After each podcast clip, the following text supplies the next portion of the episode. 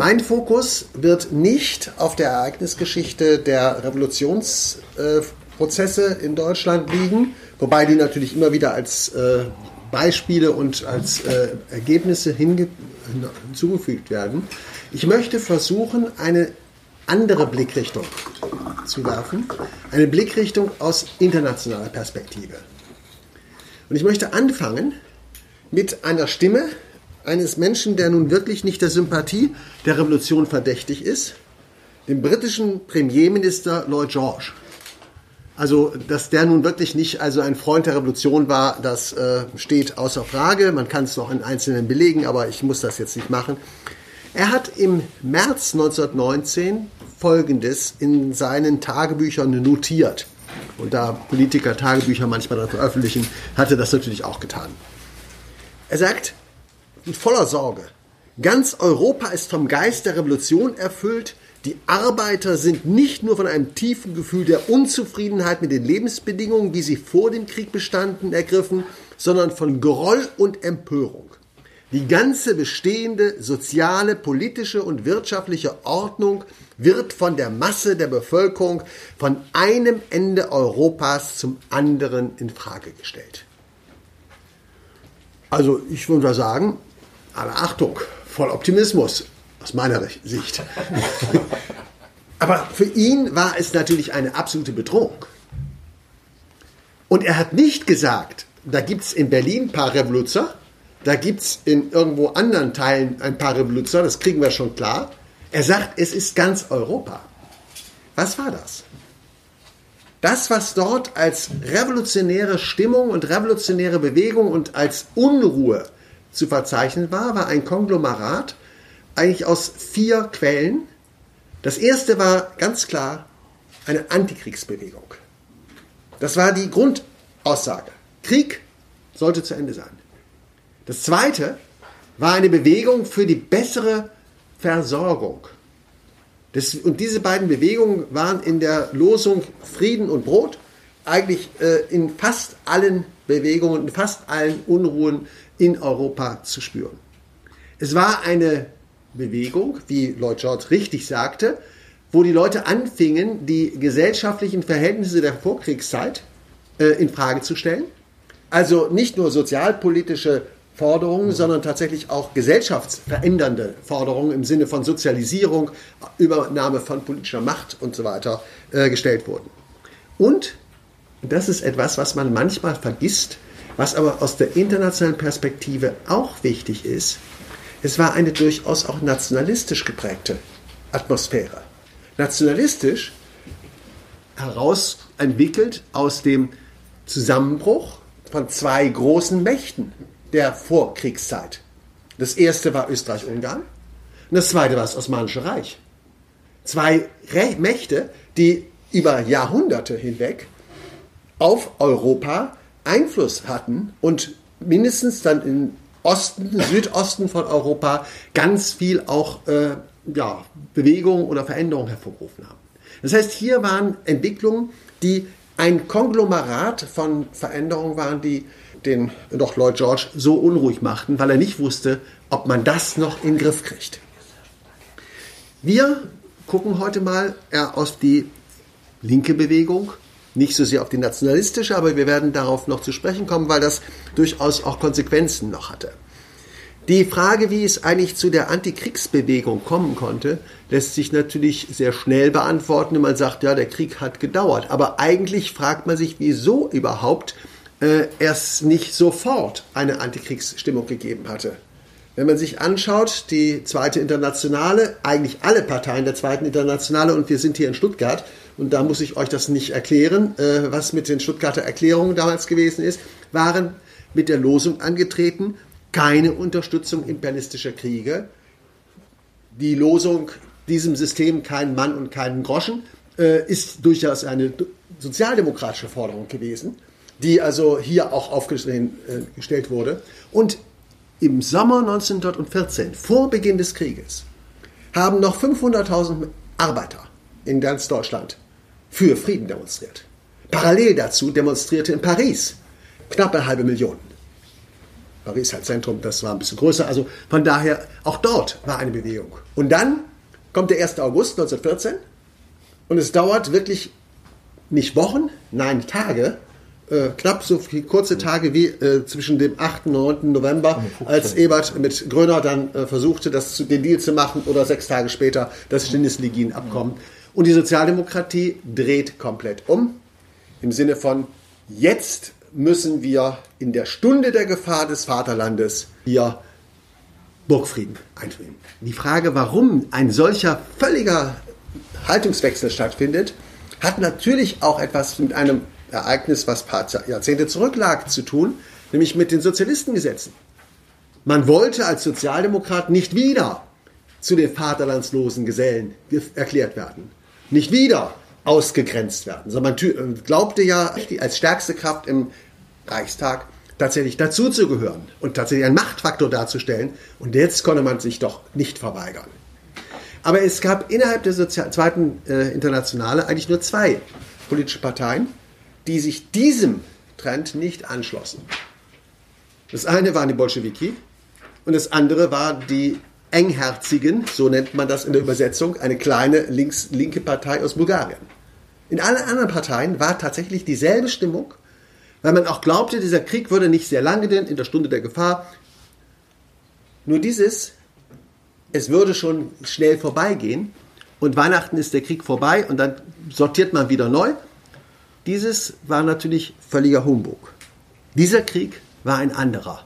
Und in diesem Krieg war natürlich die Belastung für die arbeitende Bevölkerung in allen kriegsführenden Ländern. Es gab kein Land, wo man quasi durch den Krieg die arbeitende Bevölkerung korrumpieren konnte, nach dem Motto, wunderbar, ihr habt was davon, was der deutsche Faschismus durch die Ausplünderung dann später praktiziert hat, nach dem Motto, ich möchte keine Unruhe haben, also raube ich alles aus anderen überfallenen Ländern, damit in Deutschland keine Versorgungsengpässe sind. Eine Erfahrung aus dem Ersten Weltkrieg. Hier war es sehr schnell, dass die Arbeiter klar die Kriegslasten zu tragen hatten, und zwar in allen Ländern. Die Arbeiter wurden zum Kriegsdienst mobilisiert, die Arbeitsbedingungen wurden unter den sogenannten Kriegsnotwendigkeiten verschlechtert, Verlängerung der Arbeitszeiten, Streikverbot, Militarisierung der Arbeitswelt. Frauen als Billiglöhner wurden als Konkurrenten in die Betriebe geschickt. Das ist also auch etwas, was äh, völlig absurd ist. Nicht nur, dass man die Frauen mobilisierte überhaupt für Kriegsproduktion, sondern dass sie auch noch in dieser Form als Konkurrenten auftraten. Es war insgesamt so, dass die Kriegsbegeisterung in der Arbeiterschaft, ich meine jetzt nicht äh, bei den leitenden Institutionen, sondern unter der Masse der Arbeiter, bereits nach dem ersten Kriegswinter zu Ende war.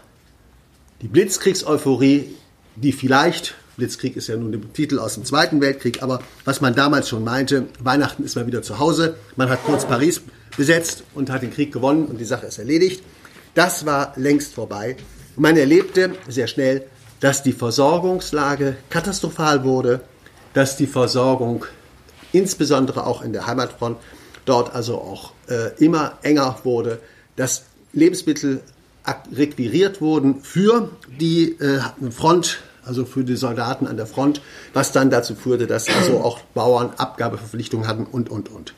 Und das mit dem Januar-Streik 1918 war etwas, was nur die Spitze oder das Endprodukt war.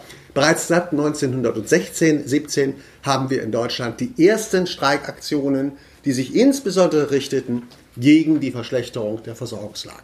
Das heißt, Kriegsbegeisterung sieht anders aus und die Begeisterung also tatsächlich auch die Kriegsanleihen zu zeichnen, die noch im Vorwärts da gefordert wurden, das war nicht mehr in der Arbeiterschaft vorhanden, sondern dort war tatsächlich auch eine sehr große Distanz. Übrigens, diese Kriegs mangelnde Kriegsbegeisterung haben wir nicht nur in Deutschland, die haben wir auch in Frankreich. Die Geheimpolizei, die Sûreté Générale, war 1917 in einem Bericht gegenüber der französischen Regierung äh, zu dem Ergebnis gekommen, dass man eine massive Zunahme pazifistischer Tendenzen unter, und hier ist die wunderbare Aufzählung, das ist tatsächlich wörtlich in dem Bericht so, Gewerkschaftern, Sozialisten, Anarchisten, Lehrern und Intellektuellen und nach Paris geflüchtete russischen Revolutionäre. Also diese Art, das war eine Auflistung von Feindbildern, äh, erinnert mich so ein bisschen an den Verfassungsschutz von heute. Der hatte auch so seine Feindbilder, die er dann immer so runterbetet, was alles so zu dem Linksradikalen da gehört. Das war auch so etwas. Es war zwar noch nicht so laut Geheimdienst, dass daraus eine politische Gefahr entsteht, aber die Empfehlung war, den Druck sämtlicher pazifistischer Flugblätter von Anfang an zu untersagen, damit das gar nicht erst die Massen ergreift. Aber es ist für mich schon ein interessantes Dokument gewesen, weil damit klar war, diese Antikriegsstimmung war nicht nur in Deutschland, äh, sondern es war eigentlich in allen kriegsbeteiligten Ländern. Diese Antikriegsstimmung begann dann auch in die Arbeiterparteien und Arbeiterorganisationen hinein so zu wirken, dass die Differenzierung, die Spaltung und die Auseinandersetzung massiv wurde. Die Haltung zur Kriegskreditgewährung im Reichstag Karl Liebknecht enthält sich beim ersten Abstimmung, weil er noch nicht aus der Fraktion komplett ausscheiden soll. Bei der zweiten Abstimmung verweigert er sich, stimmt dagegen, zusammen auch mit anderen. Die Gruppe der Ablehnende wird größer und aus dieser Auseinandersetzung entsteht die USPD. Also das heißt die unabhängige Sozialdemokratische Partei, die als Hauptlinie nicht so sehr die Frage der revolutionären Veränderung Deutschland hat, sondern als erstes Mal die Wiederaufleben der Friedenslosung, Endung des Krieges hat. Diese Auseinandersetzung, dass nämlich die Friedensfrage ein neues Gewicht bekam, war auch, man kann es wirklich so sagen, in anderen Ländern und ich meine auch in der russischen Revolutionsentwicklung von großer Bedeutung. Die Tatsache, dass die Bolschewiki, die zwar die Mehrheitler heißen, aber über viele Jahre auch in der russischen politischen Entwicklung eher eine Minderheit waren gegenüber den Menschewiki, den sogenannten Minderheitlern, aber auch den Sozialrevolutionären, dass die tatsächlich an politischem Gewicht in der Auseinandersetzung äh, gewannen. Dass sie in Petersburg, in Moskau und in industriellen Gebieten äh, Anerkennung fanden und teilweise mit ihren Forderungen sogar in den ländlichen Raum hineinreichten, hatte etwas damit zu tun, dass sie sich als die Partei darstellten und nicht nur darstellten, sondern als so verstanden wurden, die tatsächlich für den Frieden und zwar konsequent für den Frieden waren. Ihr alle wisst es, dass die Revolution in Russland äh, zweistufig war, kann man so sagen. Die erste Revolution stürzte den Zaren Kerensky übernahm, also im Rahmen einer bürgerlichen Revolution kann man schon sagen, im Februar äh, 17 stürzte den Zaren. Es wurde eine neue Regierung mit parlamentarischem Unterboden eingerichtet. Aber diese Regierung war nicht bereit, die Forderung des, der Masse der Bevölkerung, den Krieg zu beenden, umzusetzen. Auch sie versuchte, den Krieg weiterzuführen nach dem Motto, ja, wir müssen doch sichern und die Gefahr, unser Vaterland ist in Gefahr und, und, und. Und das führte dazu, dass die Forderung Frieden, Arbeit und Brot, dieser Dreiklang der damaligen Zeit, von den Bevölkerung und von den arbeitenden Bevölkerung dann so interpretiert wurde, dass auch diese Regierung nicht tragfähig ist, um tatsächlich Veränderungen herbeizuführen. Die Unterstützung der Oktoberrevolution 1917 war sicherlich auch aus den Betrieblichen, aus der Arbeiterschaft, aus den Revolutionären, die die äh, Chance ergriffen haben. Aber die Bereitschaft, das mitzumachen, hatte viel damit zu tun, dass die Bolschewiki als diejenigen galten, die tatsächlich für Frieden eintreten würden. Und bekanntermaßen ist ja das erste politische Dekret dieser neuen Sowjetmacht das Dekret über den Frieden. Und sie waren bereit, um den Krieg zu beenden, auch eine Friedensverhandlung aufzunehmen in Brest-Litovsk, die natürlich in keinster Weise gleichberechtigt war oder nationalem Interesse dienten. Es ging einfach darum, hier den, mit dem Friedensfrage die Veränderung herbeizuführen. Da aber die Bolschewiki nicht nur die Frage des Friedens hatten, sondern mit ihrem Revolution auch die Machtfrage stellten und die Machtfrage beantwortet wurde im Sinne der Räte, Macht, das Rätesystem also als Grundlage der Herrschaftsausübung, war klar, dass mit einer solchen Friedensbotschaft auch die Botschaft einer Räterepublik auch weit über den Rahmen der russischen Revolution hinaus Ausstrahlung fand. Ich werde gleich noch, nachher noch mal so ein bisschen auf die Bandbreite und die Ausstrahlung dieser Räteidee als revolutionäre Bewegung zu sprechen kommen. Aber es ist jetzt schon klar, für die russische Revolution war auch, Lenin hat es so deutlich formuliert, klar, wir machen diese Revolution nicht für uns alleine. Wir machen die nicht hier in Russland, sondern uns ist völlig klar, wir haben eine Chance, wenn es gelingt, auch aus dem russischen Rahmen hinaus die revolutionäre Bewegung in Europa voranzubringen, dann haben wir eine Erfolgsmöglichkeit. In der Tat war diese Losung Frieden und Brot international die verbindende, die überall tatsächlich auch gehört wurde. Tatsächlich waren die Rüstungsarbeiter im Frühjahr 1918, nämlich genauer gesagt im Januar 1918, diejenigen, die jetzt versuchten, das Thema Kriegsende und Verpflegung auf die Tagesordnung zu setzen. Sie setzten es eigentlich reichsweit auf die Tagesordnung, insbesondere in den Rüstungsbetrieben, weil dort die gewerkschaftlichen Organisationsgrad und der Mobilisierungsgrad durch die Obleute, revolutionären Obleute dort am größten war. Sie hatten aber das Problem, dass ihnen die politische Unterstützung in klarer Form fehlte. Politische Unterstützung der Kraft, die im Parlament vertreten war, nämlich der Mehrheitssozialdemokratie zu dem Zeitpunkt. Die hat eindeutig sich gegen diesen Rüstungsarbeiterstreik gestellt. Ich kann das jetzt hier in Baden-Württemberg nicht sagen, aber in Kassel, äh, wo ich herkomme, können wir es gut nachzeichnen. Zu einem entscheidenden Impuls für revolutionäre Entwicklung wurde ein Ereignis, was eigentlich viel, viel friedlicher ablief, als man das bei den Revolutionen sonst erlebte, nämlich die Implosion der österreich-ungarischen Doppelmonarchie. Es war insofern relevant, weil Österreich-Ungarn als Mittelmachtbereich natürlich für eine gesamte Region äh, eine bestimmte Form von Stabilität darstellte. Sie waren nie wirklich stark. Sie waren nie wirklich also äh, mächtig, aber sie waren es, die äh, eine Region in Anführungszeichen kontrollierten. Das von dort aus auch der Ausgangspunkt äh, in Serbien, also mit, oder mit dem äh, Attentat auf den Hunsbund Friedrich äh, gelaufen ist, ist äh, die andere Geschichte. Aber die Tatsache, dass dieses Reich auf einmal in sich zusammenfiel wie ein Kartenhaus, machte deutlich, dass es also nicht mehr die Stabilität gibt, die quasi die alten monarchischen Institutionen für sich in Anspruch nehmen konnten. Der Zar war bereits perdu im Februar 1917 abgesetzt und jetzt zerfiel de facto dieses Reich. Am 24. Oktober 1918 erklärte sich zum Beispiel Ungarn für selbstständig.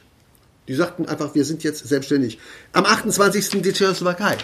Ein Staat, den es vorher nicht gab. Böhmen, ja, und die Slowakei, aber sie sagten, jawohl, die nationalistische und die nationale Bewegung dort sagten, wir sind jetzt selbstständig. Am 29. hat sich dann das Königreich der Serben, Kroaten und Slowenen, später das Jugoslawien, für selbstständig erklärt. Und schon am 21. Oktober kamen die in dem sogenannten Deutsch-Österreich vor allem die bürgerlichen Kräfte zusammen, bildeten eine provisorische Nationalversammlung, schufen eine provisorische Verfassung und setzten eine provisorische bürgerliche Regierung ein. Es ist interessant, also wirklich, es ist dreimal ein Provisorium geschaffen worden, weil man ja natürlich auf der anderen Seite noch den Kaiser hatte. Der hatte noch die, die nominelle Macht. Aber man hatte schon mal quasi die Institutionen gebildet, mit denen man zukünftig weiter regieren wollte. Kaiser Karl, äh, der Erste war es, glaube ich, hatte dann versucht, noch zu verhindern, ob da irgendwelche Möglichkeiten sind, das zusammenzuhalten. Er musste feststellen, es geht nicht. Und er trat dann, anders als Wilhelm II., der ja zurückgetreten wurde, er trat dann am 11. November tatsächlich selber zurück und übergab der bürgerlichen Regierung das äh, Zepter.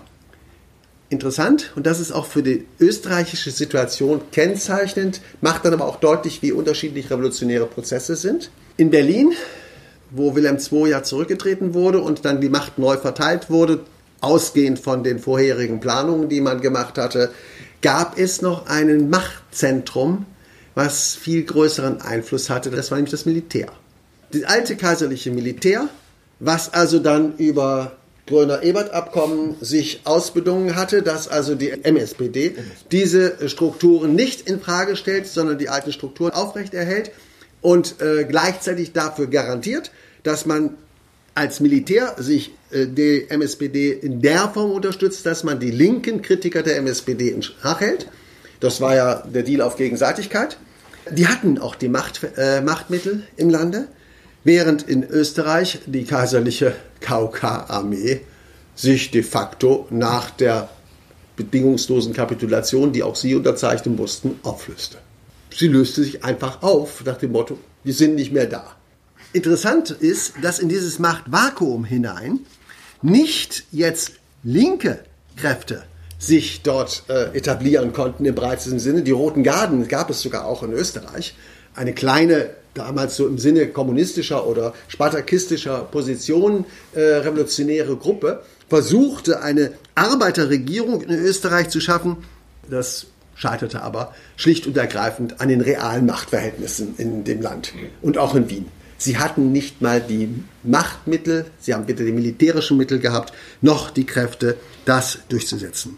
Interessant ist aber, dass trotzdem in Österreich das, was man so als Revolution beschreibt, auch stattgefunden hat, weil nämlich es in einer zweiten Phase, trotz der nicht vorhandenen militärischen und gewalttätigen Auseinandersetzung, eine sogenannte sozialrevolutionäre Periode im Frühjahr 1919 dort stattfand, wo es gelang, Dinge, das Legien-Abkommen und der Vereinbarung mit den Gewerkschaften, dass die dort auch ebenfalls in Österreich umgesetzt wurden, wo es also den Unternehmen, den Kapitalvertretern deutlich war, wenn sie jetzt nicht bereit sind, eine bestimmte Form von Kompromiss einzugehen gegenüber der Bewegung, dann könnte es auch in Österreich unruhig werden. Und man war eher bereit, im Sinne sozialpartnerschaftlicher Vereinbarungen hier tatsächlich Errungenschaften, die durchaus mehr waren als nur äh, ein paar Schillinge damals noch oder zwei Stunden Arbeit weniger äh, im Monat, also, sondern die tatsächlich eine grundlegende Verbesserung darstellten. Das heißt, hier gelang es, Veränderungen in Österreich im Zuge dieses gesamten Komplex revolutionärer Entwicklungen auf den Weg zu bringen, die einen Teil der Ergebnisse brachten, die man auch in Deutschland aber dort mit viel blutigeren Ergebnissen hatte. Diese Veränderungen, diese Einflussnahme und auf die sozialpolitische Bewegung, also jetzt im Sinne Machtfrage stellen, aber vor allem auch sozialpolitische Veränderungen herbeiführen, hat es in dieser Zeit in ganz Europa gegeben. Ich habe hier eine Karte, eine Landkarte, genauer gesagt eine Weltkarte, auf der mit einem entsprechenden Symbolstern sämtliche Arbeiterräte, die es in der Zeit zwischen 1917 und 1927 gegeben hat, verzeichneten. Das heißt, alles, was Sie an Arbeiterräte irgendwo an Dokumenten gefunden haben, haben Sie verzeichnet. Augenfällig ist, dass hier eine große Fläche ganz gelb ist. Gelb ist das Jahr 1918. Da ist beteiligt im Fokus Deutschland, das Deutsche Reich, aber auch Polen, interessanterweise, und Norwegen. Gut, äh, Norwegen, fragt man sich, seit wann gab es eine Novemberrevolution in Norwegen? Nein, es gab es auch nicht. Aber es gab soziale Bewegungen im Zusammenhang mit dem Ende des Krieges. Nach dem Motto, dass endlich dieser Krieg zu Ende sein sollte, dass endlich hier was anders sein sollte, war nicht nur nach dem Motto, schön, dass wir endlich Frieden haben, sondern wenn wir jetzt Frieden haben, wollen wir auch einen anderen Frieden haben. Wir wollen ein anderes Leben haben nach diesem Krieg. Und das ist für mich so ein Zeichen dafür, dass in einem sehr breiten Maße hier solche Bewegungen waren. Und Polen ist insofern interessant, weil in Polen 1918 etwas zusammenkam, was eine ganz ambivalente Entwicklung möglich machte, aber gleichzeitig dann doch in eine reaktionäre Entwicklung ging, wie in manchen anderen Staaten auch. Polen gab es ja bis 1918 de facto als Staat, als selbstständigen Staat schon lange nicht. Es gab mal ein abhängiges Königreich Polen, was dann von Deutschen kontrolliert wurde, was so ein bisschen vorgeschaltet war nach dem Motto, damit die Polen ein bisschen zufrieden bleiben, kriegen sie mal ein bisschen Staat noch, nachdem die polnische Teilung das ganze Territorium ja aufgeteilt hat zwischen Österreich, Ungarn, Preußen, Deutschland und äh, dem zaristischen Russland. Dieses war schon natürlich ein Prozess, der sehr stark nationalistisch überlagert war, dass Polen wieder zurück als Staat sein sollte. Aber gleichzeitig gab es, ausgehend von der russischen Revolution und von den Arbeiterräten dort, auch in Polen, insbesondere in den östlichen Teilen von Polen, ganz viele Bewegungen zu sagen, oh, das, was die dort in Russland fordern, das können wir hier auch. Also das russische Beispiel nachmachen, das versuchte man dort auch. In Polen war diese Phase ungefähr ein halbes Jahr, bis dann die bürgerlich-konservativen Kräfte sich so in der Macht etabliert hatten, dass sie auch nicht nur die politische Macht, sondern auch die militärische Macht strukturierten in ihrem Sinne, sodass dann also auch diese Räte mehr oder minder abgedreht wurden. Als erstes entzog die äh, damalige ich weiß, den polnischen Begriff kenne ich dafür nicht, aber im Prinzip die Sozialdemokratische Partei, ihnen die äh, Unterstützung, weil die zu sehr anarcho-syndikalistisch waren. Also die waren nicht in der Parteistruktur, äh, sondern sie waren rein syndikalistische Strukturen äh, dort gehabt. Und dann, als diese Unterstützung weg war, war es ein leichtes, durch die dann sich etablierende Militärmacht des konservativ orientierten bürgerlichen äh, polnischen Staates solche Entwicklungen zu beenden. Es hat aber relativ wenig Blutvergießen dabei gegeben, anders als das, was wir in Berlin kennen.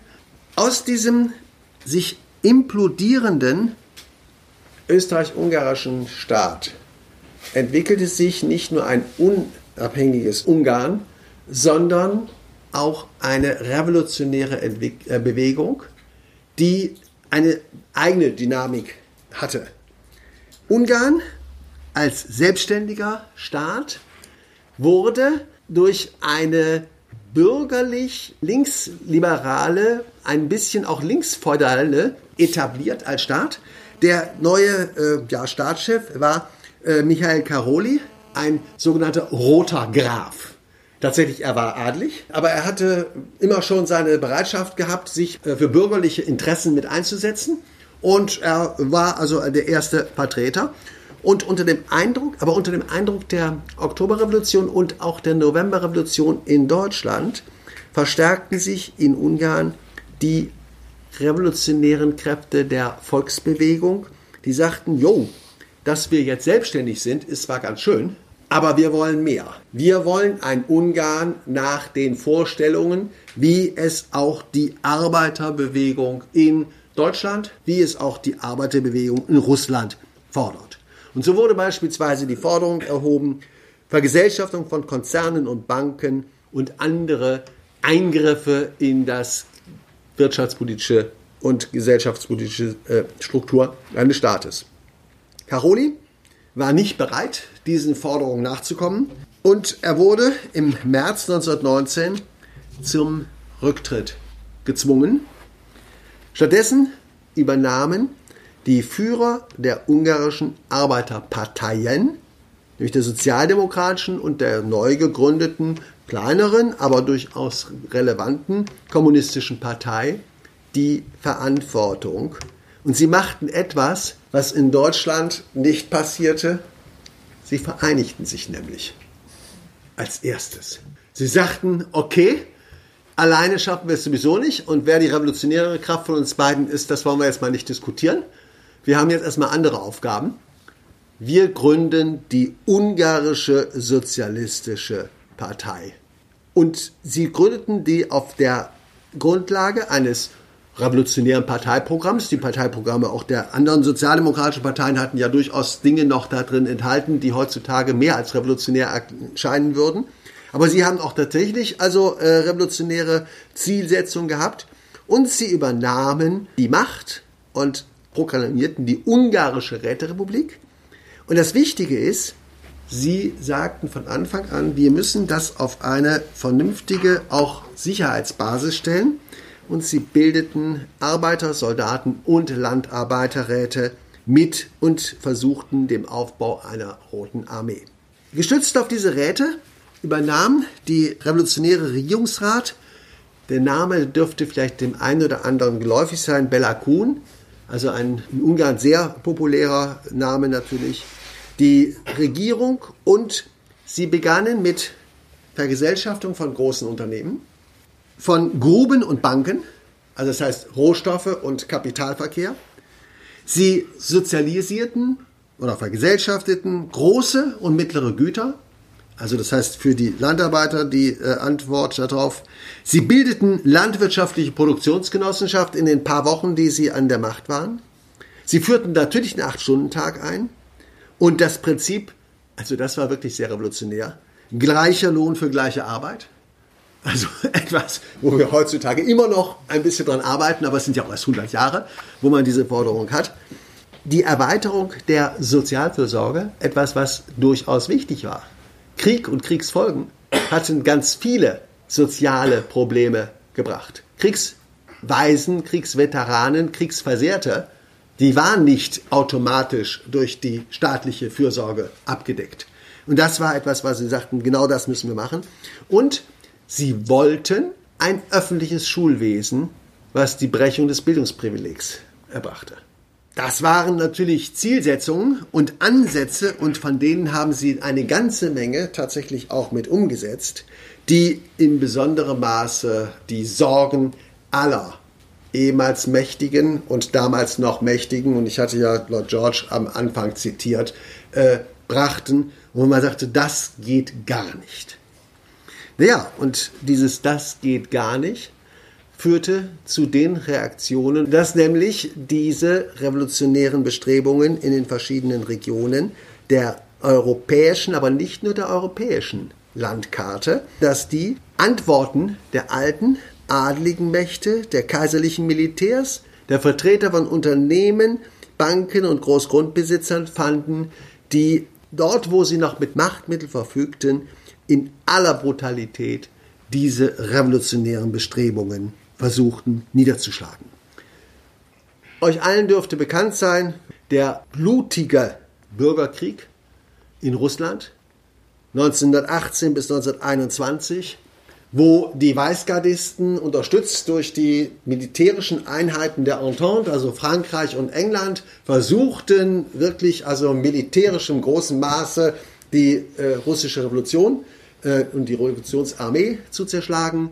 Später gesellte sich dann auch noch Polen dazu, die dann versuchten im äh, polnisch-russischen Krieg dort also dann auch noch sich dort mit einzuklinken. Also wir haben hier eine, einen blutigen Krieg, der über Jahre hinweg dort äh, wütete. Wir haben aber in Deutschland die blutige Niederschlagung der verschiedenen revolutionären Bestrebungen in Berlin.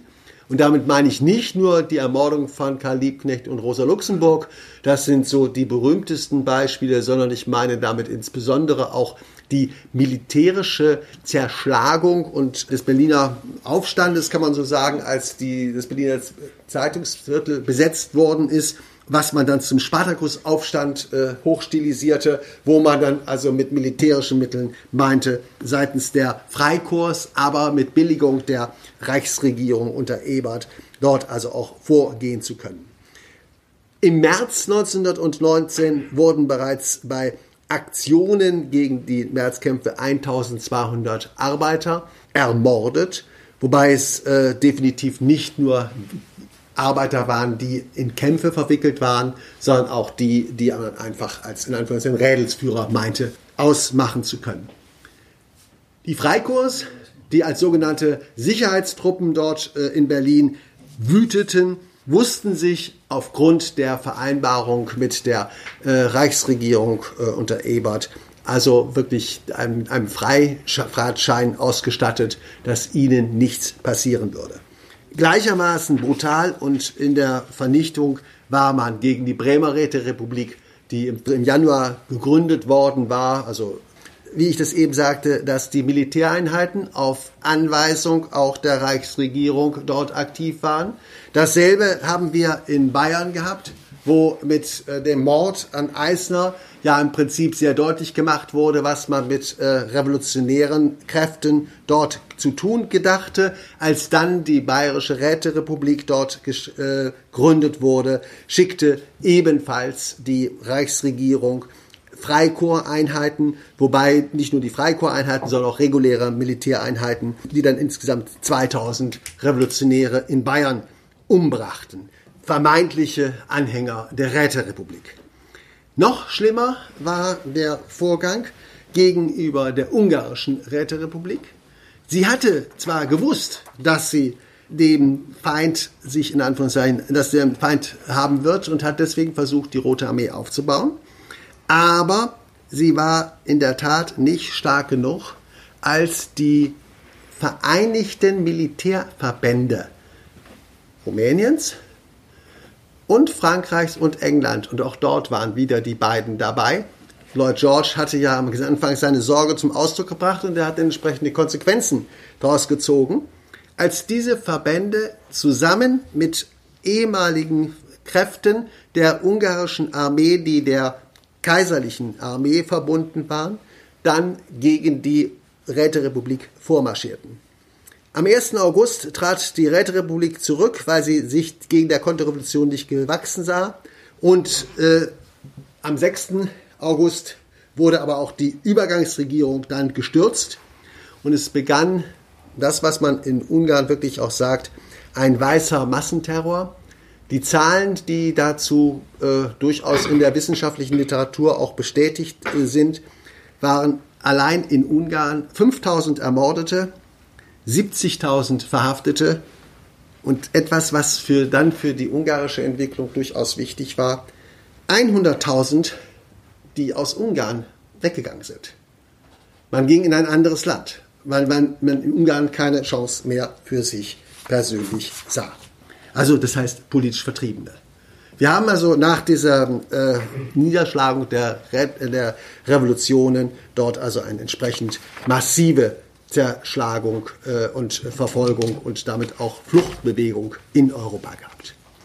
Interessanterweise ist diese Rätebewegung nicht nur eine kurze Phase. Wir haben zwar hier in diesem, äh, auf dieser Karte die äh, großen Flächen in Gelb in einer Gegend, die nämlich 1919, 20 angefangen hatte. Nicht im Sinne von Revolution um die politische Macht, aber Revolution im Sinne von sozialpolitischen Veränderungen und die Macht in den Betrieben, nämlich in Italien. Wir haben ab 1919 eine Bewegung, die sogenannten Biennio Rosso, die zwei roten Jahre der italienischen Arbeiterbewegung, in denen insbesondere in dem industrialisierten Norditalien Arbeiter nicht nur streikten, sondern gleich das machten, was man in Frankreich auch öfters mal macht, den Betrieb auch zu besetzen und den Betrieb selber zu übernehmen. Das heißt, man sagte, wozu brauche ich einen Unternehmer? Es reicht doch, wenn ich hier diesen Betrieb selber habe und wir diesen Betrieb nicht nur kontrollieren, sondern die Produktion kontrollieren, organisieren und so weiter. Dass das als Infragestellung der ökonomischen Machtverhältnisse natürlich nicht tolerabel war, ist nachvollziehbar. Aber es war eine Massenbewegung, bei der in den Hochphasen Anfang 1920 etwa 500.000 Arbeiter in den jeweiligen unter verschiedenen Unternehmen ihre Betriebe kontrollierten. Das war schon eine Hausnummer, dass man dort also nicht einfach nur sagen konnte, naja, da schreitet man jetzt ein. Der Antonio Gramsci hat diese Entwicklung als Beispiel eigentlich für zukünftige Organisation kommunistischer Gesellschaften für sich verstanden. Und er sagte also, das ist jetzt also eine Möglichkeit tatsächlich, die Eroberung der politischen Macht durch das revolutionäre Proletariat quasi vorzubereiten. Aber diese Eroberung der politischen Macht muss folgen, und dann kommt sein entscheidender Satz, oder eine furchtbare Reaktion durch die besitzende Klasse kommt. Leider hatte er mit beidem recht. Das erste, es hätte kommen müssen, das war seine richtige Einschätzung. Es kam aber nicht. Dazu war die organisierte Arbeiterschaft nicht stark genug und Ein Teil, nämlich in dem Fall tatsächlich auch der sozialdemokratische Teil, verweigerte diesen Betriebsbesetzungen die weitere Unterstützung. Und der zweite Satz, oder eine furchtbare Reaktion durch die besitzende Klasse folgt, bestätigte sie in Italien natürlich auch. Und zwar in den Jahren 1921 bis 1923, die man in der italienischen Arbeiterbewegungsgeschichte als Biennio Nero, also die zwei schwarzen Jahre, bezeichnet. Denn es waren die Schwarzhemden, die heißt die faschistische Schlägertruppe von Mussolini, die gegen den Generalstreik, gegen die Betriebsbesetzung und insbesondere auch im Süden Italiens gegen alle Versuche von Landarbeiterstreiks mit brutalster Gewalt als außerstaatliche Kraft eingriffen und die damit die Voraussetzungen schafften, dass sich Mussolini quasi als der Retter der Ordnung, der herrschenden Ordnung, der Kapitalordnung in Italien qualifizierte und dann 1923 mit seinem Marsch auf Rom die Macht übertragen bekam. Also hier haben wir ebenfalls den Versuch, dass man eine alternative Entwicklung insbesondere in den Betrieben organisiert und durchaus mit Massenunterstützung. Aber das Scheitern dieser alternativen Entwicklung war durch die geballte Macht der Reaktion verbunden mit einer faschistischen Unterstützung. Und faschistische Unterstützung oder faschistische Optionen war das, was letztlich auch die Freikorpsbewegung in Deutschland mit ausmachte. Ich weiß nicht, ob jemand die historischen Fotos kennt. Als die Freikorps nach dem Zerschlagen der Novemberrevolution und der Berliner Arbeiterräte dann im März 1920 Kapp-Lüttwitz-Putsch versuchten, die neue Macht also völlig wieder in Frage zu stellen, da marschierten sie auf mit militärischer Formation, mit Kennzeichen an ihren Helmen und an ihren Fahrzeugen mit dem Hakenkreuz. Es gab noch keine NSDAP. Es gab noch keine klassisch faschistische Bewegung, die wir so mit Hitler und dem Hakenkreuz verbinden. Nein, das Hakenkreuz war bereits das Symbol der reaktionärsten Kräfte, die die Verteidigung der Besitzverhältnisse, der Eigentumsverhältnisse und auch weg von den Errungenschaft der Weimarer Verfassung zurück zur reaktionär-monarchistischen Niederschlagung sein sollten. Diese Kräfte zeigten sich nicht nur in Deutschland, nicht nur in Italien, sondern leider auch in Bulgarien. Das ist jetzt mal wieder ein kurzer Ausblick in ein anderes europäisches Land, wo im September 1923 eine reaktionär-monarchistische Niederschlagung der einer linken Bauernbewegung, die ebenfalls eine Landarbeiterrätebewegung gewesen ist, dann zum Ausdruck brachte und sich dort ein reaktionäres Regime etablierte. Die Niederschlagung Novemberrevolution in Deutschland, die Niederschlagung revolutionärer Bestrebungen in anderen Ländern war immer mit dem Ziel verbunden, die Sicherung der bürgerlich-demokratischen Herrschaftsverhältnisse, meistens aber der reaktionär-monarchistischen Herrschaftsverhältnisse, aber vor allem der ökonomischen Besitzverhältnisse durchzusetzen. Und sie war verbunden nicht nur mit der Ablehnung der revolutionären Kräfte, sondern sie war verbunden mit dem Zugewinn von politischem Einfluss und Kraft extrem rechter, offen faschistischer Kräfte.